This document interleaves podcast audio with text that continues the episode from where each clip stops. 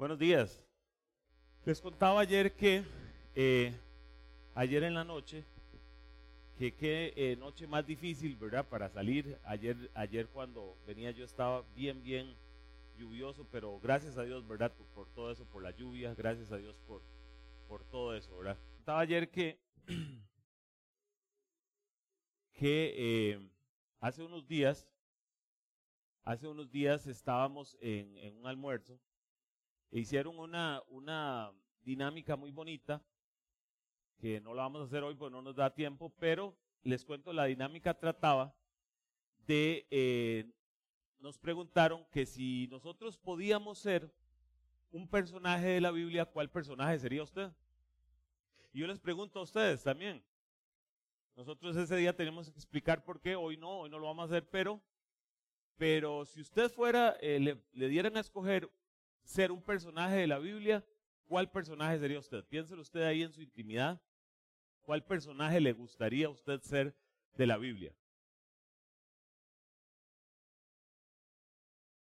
Como les contaba ayer, eh, ese día habíamos 15 personas y de las 15 personas salieron 5 Jesús. Obviamente todo el mundo quería ser Jesús. Salieron como 3 o 4 Pablos. Eh, salió eh, eh, un sobrino de mi esposa es cantante y entonces él quería ser David, obviamente, ¿verdad? Él quería ser el salmista. Por ahí salió Noemí, salió Ruth.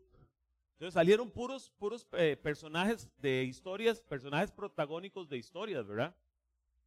Y de hecho yo, yo quería ser Pablo, pero el bueno, ¿verdad? No Saulo. Entonces así todos escogimos un, personaje protagónico, solo, solo hubo una solo, solo una que, que dijo, yo quiero ser María, pero no María la mamá de Jesús, sino María la hermana de Marta, la hermana de Lázaro. ¿Se acuerdan esa historia? Que ella se sentó a escuchar. Dice, porque nosotros las mujeres siempre viene alguien a la casa y nosotros estamos apuradas y a mí María siempre me ha dejado esa, esa incógnita de por qué ella dejó todo y, y, se sentó a escuchar a, Jesús. Entonces yo quiero ser, tener es, esa, es, esas ganas de escuchar a Jesús siempre, como lo hizo María, y estar tranquila y no preocuparme por todos los demás, sino que preocuparme por escuchar. Y a mí me llamó muchísimo la atención eso de 14, 15 personas que habíamos, solo una escogió un papel secundario en, en, en, la, en la, historia, ¿verdad? Pues siempre nosotros eh, queremos ser el, el, protagonista, queremos buscar papeles protagónicos. ¿En quién pensó usted?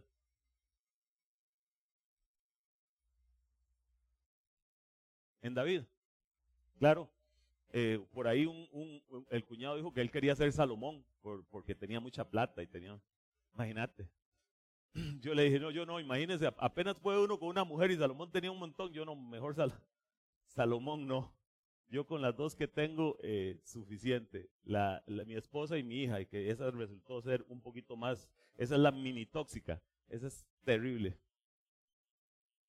Pero en fin, el, el, asunto es que nosotros todos buscamos ese, ese protagonismo y pasa en, todo, en todos los ámbitos de la vida. Nosotros tratamos siempre de ser eh, los protagonistas o queremos cumplir un rol importante. Y eso es de lo que vamos a hablar hoy, porque hay, hay, hay personajes secundarios que son muy, muy, muy importantes para la, para la eh, historia bíblica y para la, Biblia, eh, para la vida también, perdón.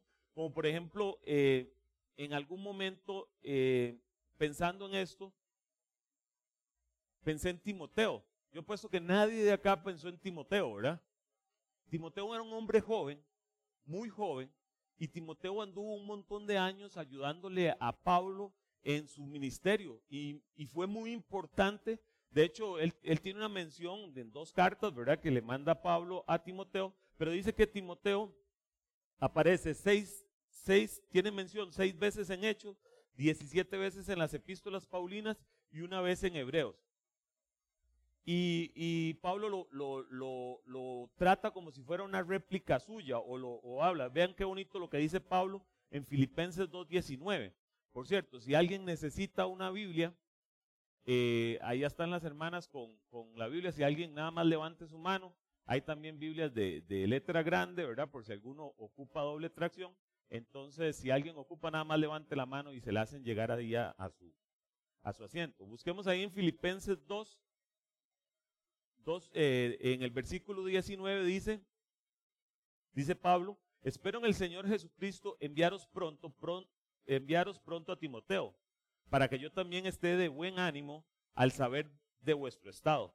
Pues a ninguno tengo del mismo ánimo y que tan sinceramente se interese por vosotros, porque todos buscan lo suyo propio, no lo que de Cristo Jesús, no lo que es de Cristo Jesús, perdón, pero ya conocéis los méritos de Él, que como, hijo a padre ha servido conmigo al Evangelio. Entonces vean ustedes qué bonito. Eh, eh, Pablo, Pablo habla muy bien de Timoteo y Timoteo es, esa, ese que cumple ese rol secundario en toda esa historia tan grande, tan bonita que hubo con, esos eh, viajes y toda esa evangelización que hizo Pablo. Pero nadie de nosotros piensa en Timoteo. Bueno, Pablo lo, le daba y hasta le, le daba esa importancia hasta le hizo dos cartas. Pero vean ustedes, por lo menos Timoteo tiene esa mención, pero vean ustedes este otro personaje, Bernabé. ¿Ustedes se acuerdan de Bernabé?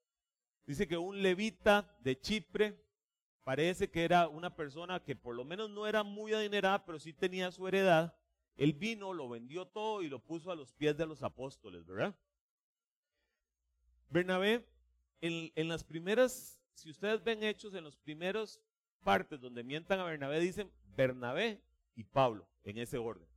O sea que Bernabé al principio tenía un, un rol más importante que Pablo, después lo perdió, pero Bernabé fue para mí una de las personas que tuvo una gran importancia de que nosotros hoy conociéramos el Evangelio, porque Bernabé fue el que acogió a Pablo.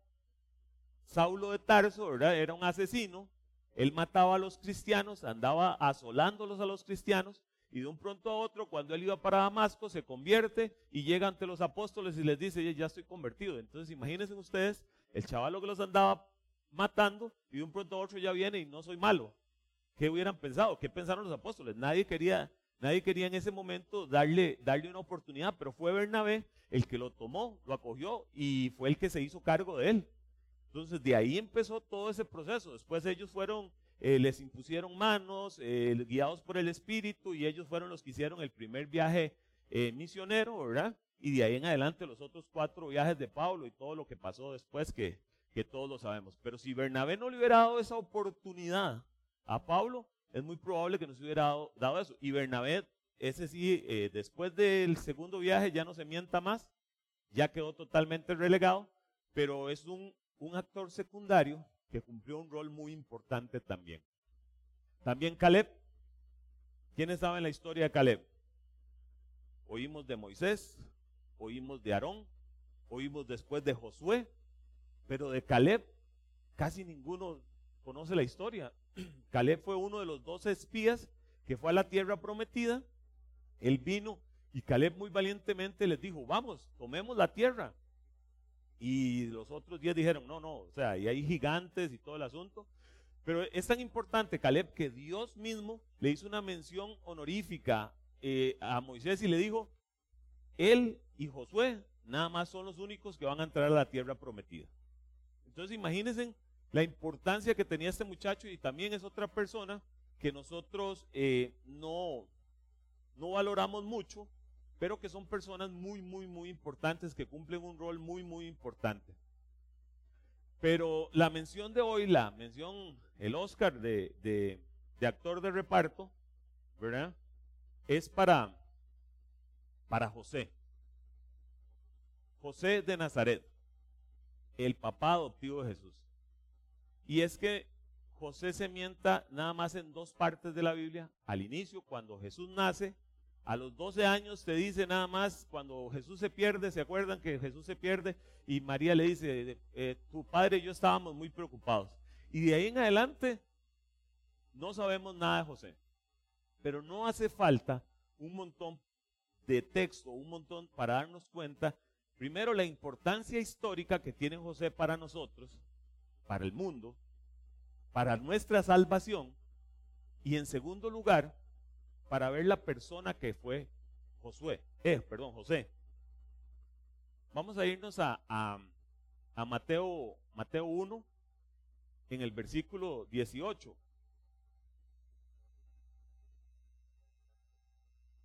Dice, el nacimiento de Jesucristo fue así. Estando desposada María, su madre con José, antes que se juntasen, se halló que había concebido del Espíritu Santo.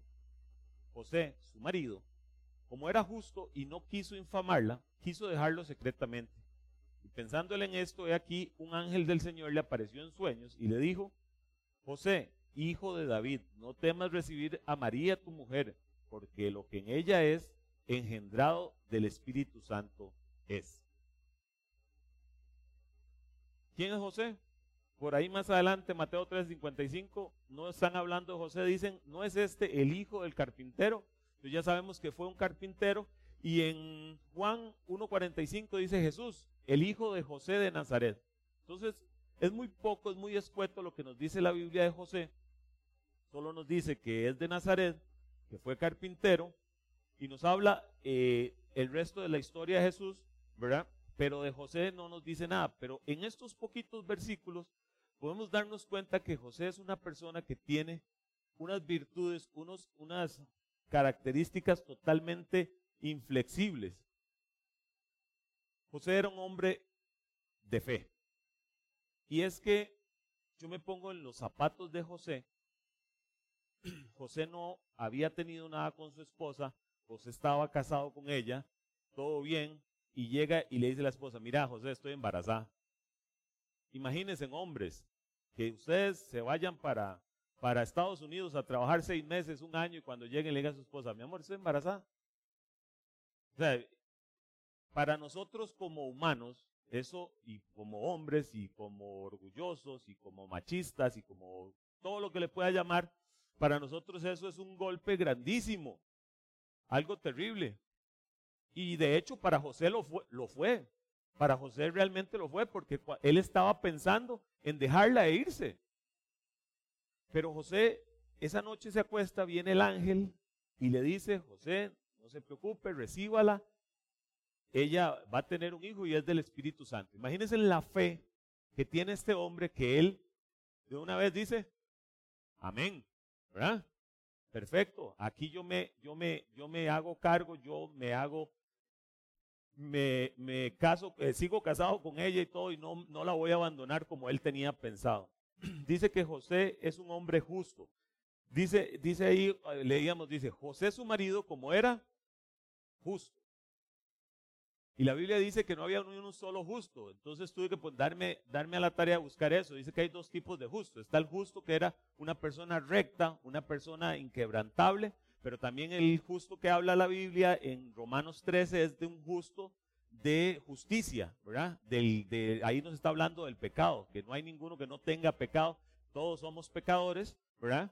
Y ahí nos habla que José era un hombre justo, y yo creo que era una persona muy justa, muy recta, porque nosotros como padres siempre tenemos que darle el ejemplo a nuestros hijos.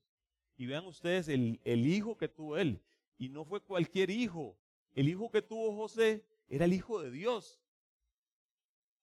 O sea, yo no sé si alguien aquí tiene algún hijo adoptivo o alguna persona que ha criado un hijo de su esposa o su esposo como suyo, pero es una situación bastante complicada. Yo lo veo porque mis dos hijos eh, son mis hijos, pero no son hijos de mi esposa, y entonces ellos eh, ya son adolescentes, son muy buena gente los dos, no me están viendo aquí, pero eh, son adolescentes y son bastante rebeldes y a veces se ponen, cuando se les mete algo, ellos quieren ser y a veces son desordenados y dejan las tenis botadas en la sala y dejan los papelitos de los confites en los sillones y se mete la perra. Entonces eso causa un problema en la casa y entonces es, difícil para mi esposa y es difícil para, para ellos, ¿verdad? Porque no es la mamá y todo, pero son muchachos normales, pero usted sabe lo que es usted tener la responsabilidad de ser el padrastro, de ser el hijo de Dios.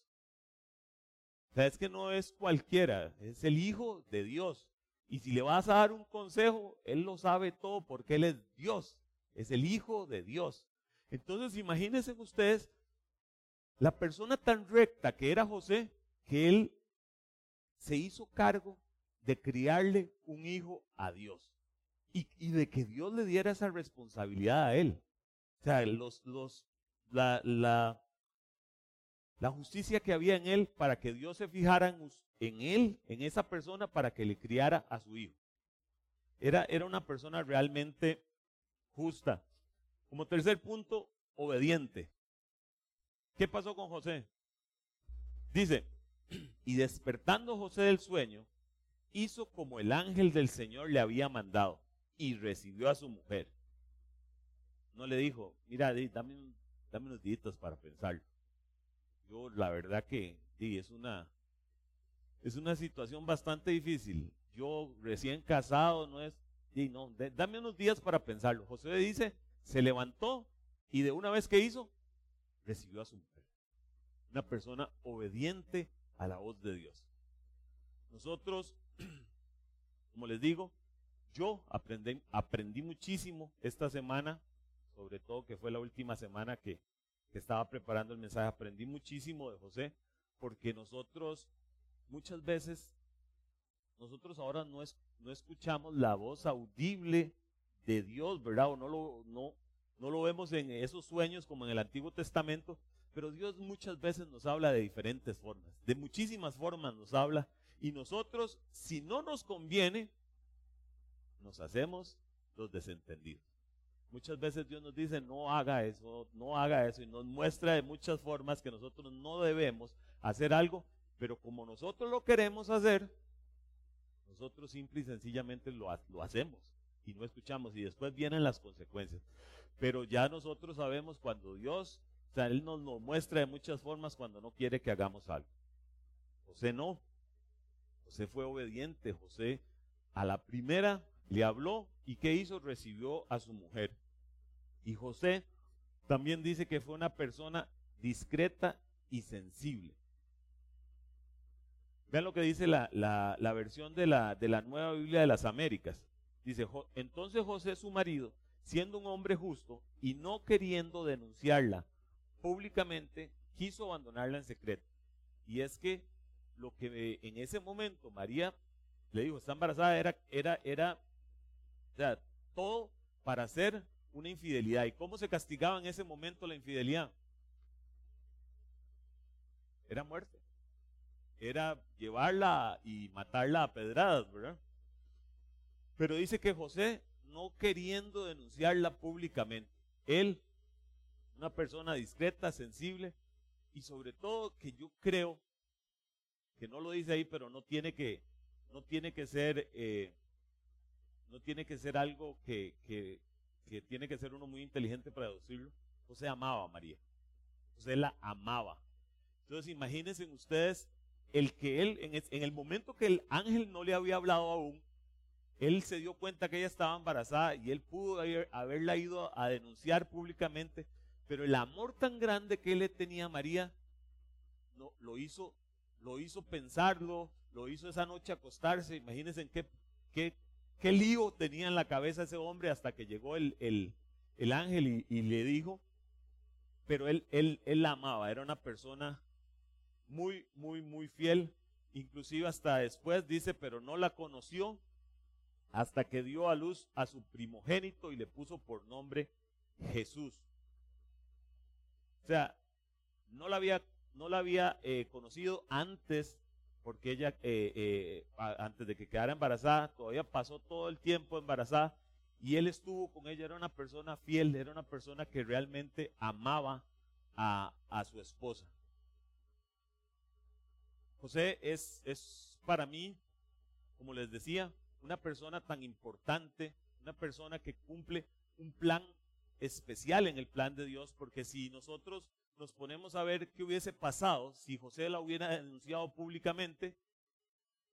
Matan a María, no hay Jesús, no hay salvación, nosotros estuviéramos quién sabe a dónde, no fuéramos salvos y no tuviéramos lo que hoy gracias a Dios tenemos y gracias a ese plan que José decidió eh, realizar, nosotros hoy por hoy somos lo que somos. Cosas que debemos de aprender de José. Que nosotros no necesitamos cumplir un papel protagónico en la iglesia para ayudar al plan de Dios. Y es que todos somos importantes. Todos somos importantes. Ayer les decía yo que el, jueves vine yo a, a reunirme con Oscar y entré aquí. usted venía saliendo, ¿verdad?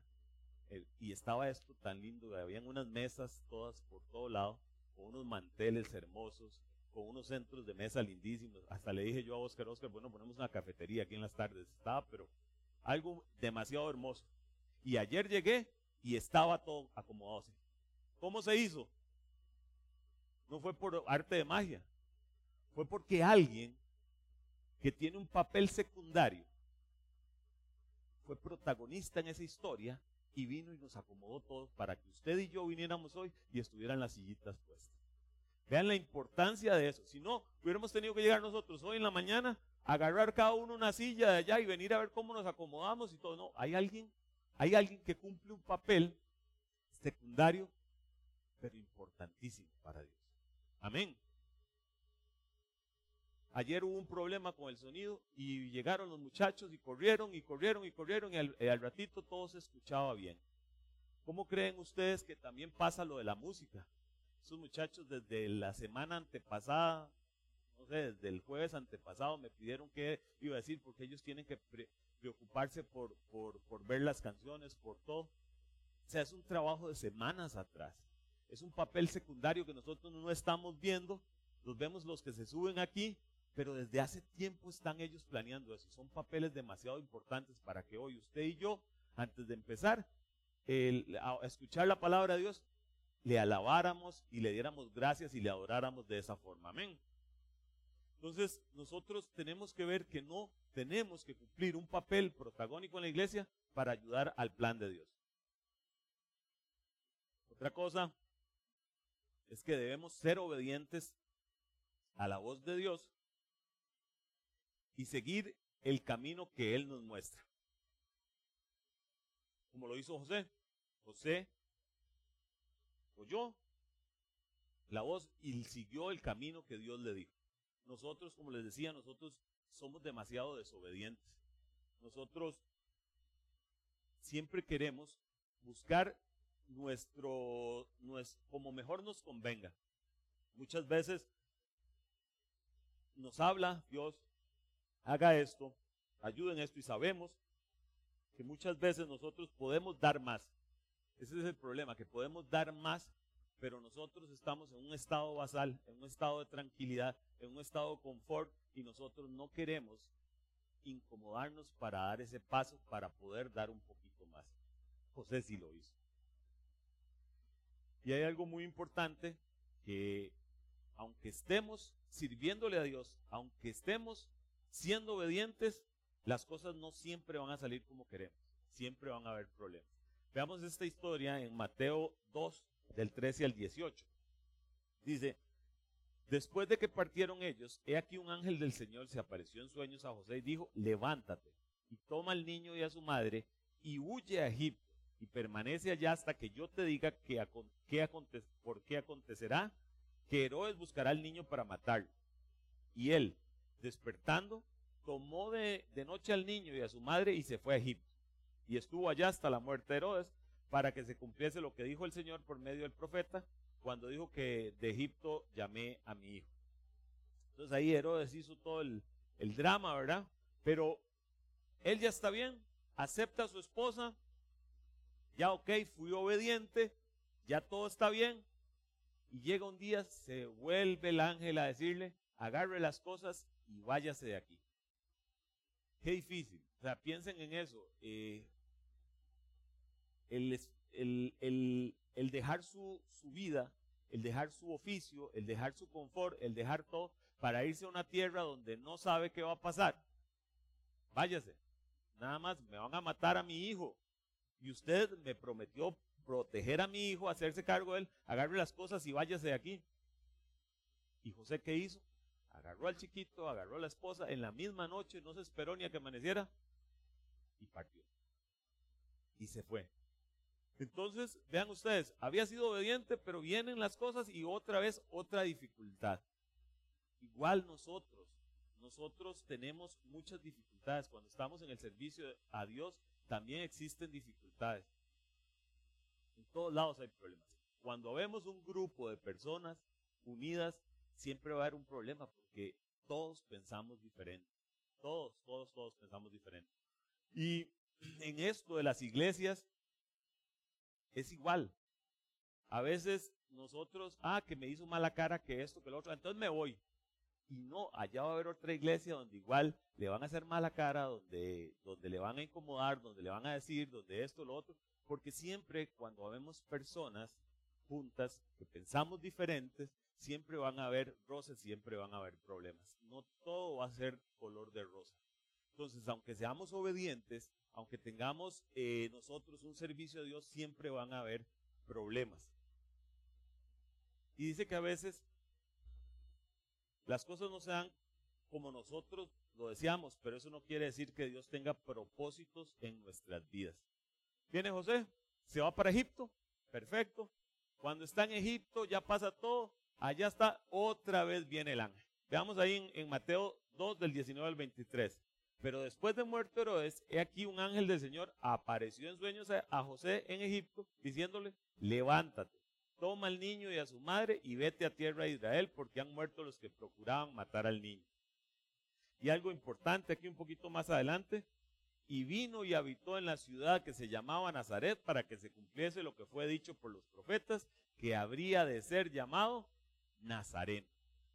Otra vez ya estaba ya tranquilo y otra vez viene para atrás. ¿Para qué? Para cumplir el plan de Dios. Porque el niño tenía que nacer en Nazaret, tenía que estar en Nazaret y tenía que llamarse Nazaret. Entonces nosotros, a veces las cosas no se dan como nosotros queremos. A veces nosotros deseamos eh, tener las facilidades de todo, pero no, a veces Dios ese no es el plan que nosotros tenemos. A veces nos incomoda un poquito, a veces nos saca de nuestro estado de confort para que nosotros cumplamos un plan que ni usted ni yo sabemos cuál es el plan que Él tiene para nosotros. Pero si nosotros nos dejamos usar por Él, yo estoy seguro que es un plan perfecto como todas las cosas de Dios que son perfectas. Amén.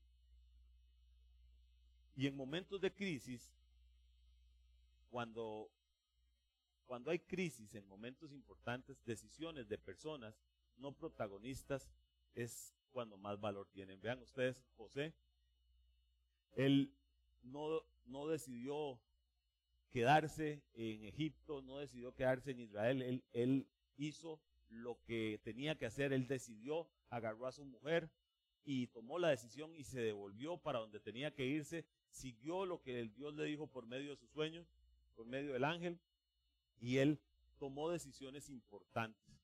Y nosotros a veces tenemos decisiones importantes que tomar, pero muchas veces para no incomodarnos un poquito o para no incomodar a las personas que están a la par de nosotros, nosotros no las tomamos porque creemos que, que, de que eso no va a ser bueno. Pero si Dios nos habla, si Dios nos, nos, nos da una, una, una dirección, nosotros tenemos que ser obedientes y tenemos que ser valientes para tomar esas eh, decisiones. Por último, muchas veces pensamos que el hacer grandes cosas, que el tomar papeles protagónicos es la única forma de servirle a Dios y no. Nosotros no es tan importante hacer grandes cosas, sino las poquitas cosas que Dios nos está encomendando en este momento, hacerlas bien. Hacerlas servirle a Él. Y no solamente en el campo espiritual, en nuestra familia, en nuestras responsabilidades de hogar y en nuestro trabajo. Dice Mateo 25, 23, su Señor le dijo, bien, buen ser, siervo, perdón, y fiel. Sobre poco has sido fiel, sobre mucho te pondré. Entra en el gozo de tu Señor. Si usted tiene algo poquito por hacer, si a usted le dice, mire, nada más eh, necesitamos que nos recoja la basura, ahora después de que termine la, la reunión, pues vaya y recoja todas las basuras y hágalo bien y recójalas todas y lleva la bolsa y lo haga. Y no, eso no es menos importante. Eso es importantísimo. Imagínese venir la otra semana y que estén las basuras. Y ojalá que alguien se haya comido un banano. Y entonces imagínese cómo está esa cáscara de banano para la otra semana. Es importantísimo. Hagamos lo que nosotros nos encomiendan, pero hagámoslo bien. Hagámoslo como para servirle a Dios. Esa es la forma en que tenemos que hacer nosotros. Hacerlo todo como para que estamos sirviéndole a Dios. Dice que los actores y actrices secundarios no protagonizan las historias en que intervienen, pero resultan imprescindibles para la historia que se cuenta en ellas. Y algo muy importante, en el terreno de la fe no hay personaje secundario, ni personaje menor, ni actor de reparto. Todos y cada uno de nosotros somos importantes, somos iguales. Para Dios todos somos iguales. Es el mismo, el mismo estatus el que tiene el pastor de esta iglesia que yo que junto la basura. Todos somos para Dios igual de importantes. Tal vez algunos se paran aquí adelante y cantan y, y, predican o enseñan, pero tanto él, el que se para aquí, como el que está atrás, es igual de importante. Nuestro servicio es vital para Dios. En 1 Corintios 12, 27 dice, porque así, 12, 12, perdón, porque así como el cuerpo es uno y tiene muchos miembros, pero todos los miembros, pero todos los miembros del cuerpo, siendo muchos, son solo un cuerpo. Así también Cristo. Vosotros, pues, sois el cuerpo de Cristo y miembros cada uno en particular. Y ahí nos habla y nos habla y nos habla del pie, de la mano, de todo, hasta el, hasta el 28. Y dice en el 28, y, a unos puso Dios en la iglesia, primeramente apóstoles, luego profetas, eh, los terceros maestros, luego los que hacen milagros, después los que sanan, los que ayudan, los que administran, los que tienen dones de lenguas, los que eh, ayudan en el en sonido, en audiovisuales, en hospitalidad, escuela de niños, ministerio de hombres, mujeres, jóvenes, adolescentes, preadolescentes, matrimonios, adulto mayor, ayuda social, anfitriones, limpieza, directiva, ancianos de la iglesia.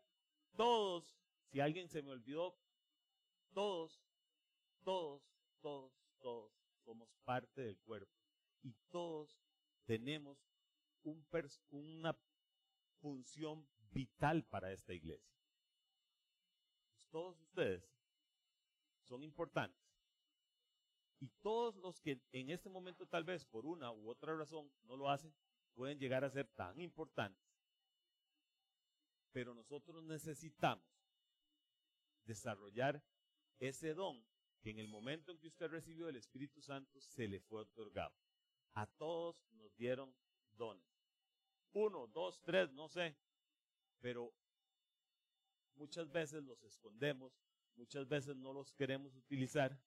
Tenemos también talentos, pero los dones que el Señor le ha dado usted por medio del Espíritu Santo, utilícelos. No los deje para usted. Si no sabe cuál es, averígüelo. Si sabe cuál es, y no lo está usando, úselo. Pero todos, cada uno de nosotros tenemos un don. Y nosotros debemos de utilizarlo en el servicio de la iglesia. Lo importante es servir. No importa el área de servicio. Desarrolle ese don. Busque el ministerio en que usted quiera, en que usted quiera servir y ayude. Y las personas y ya lo están haciendo, yo personalmente les quiero felicitar, pero sobre todo sepan que no es para Dios su servicio, no es secundario, es totalmente vital.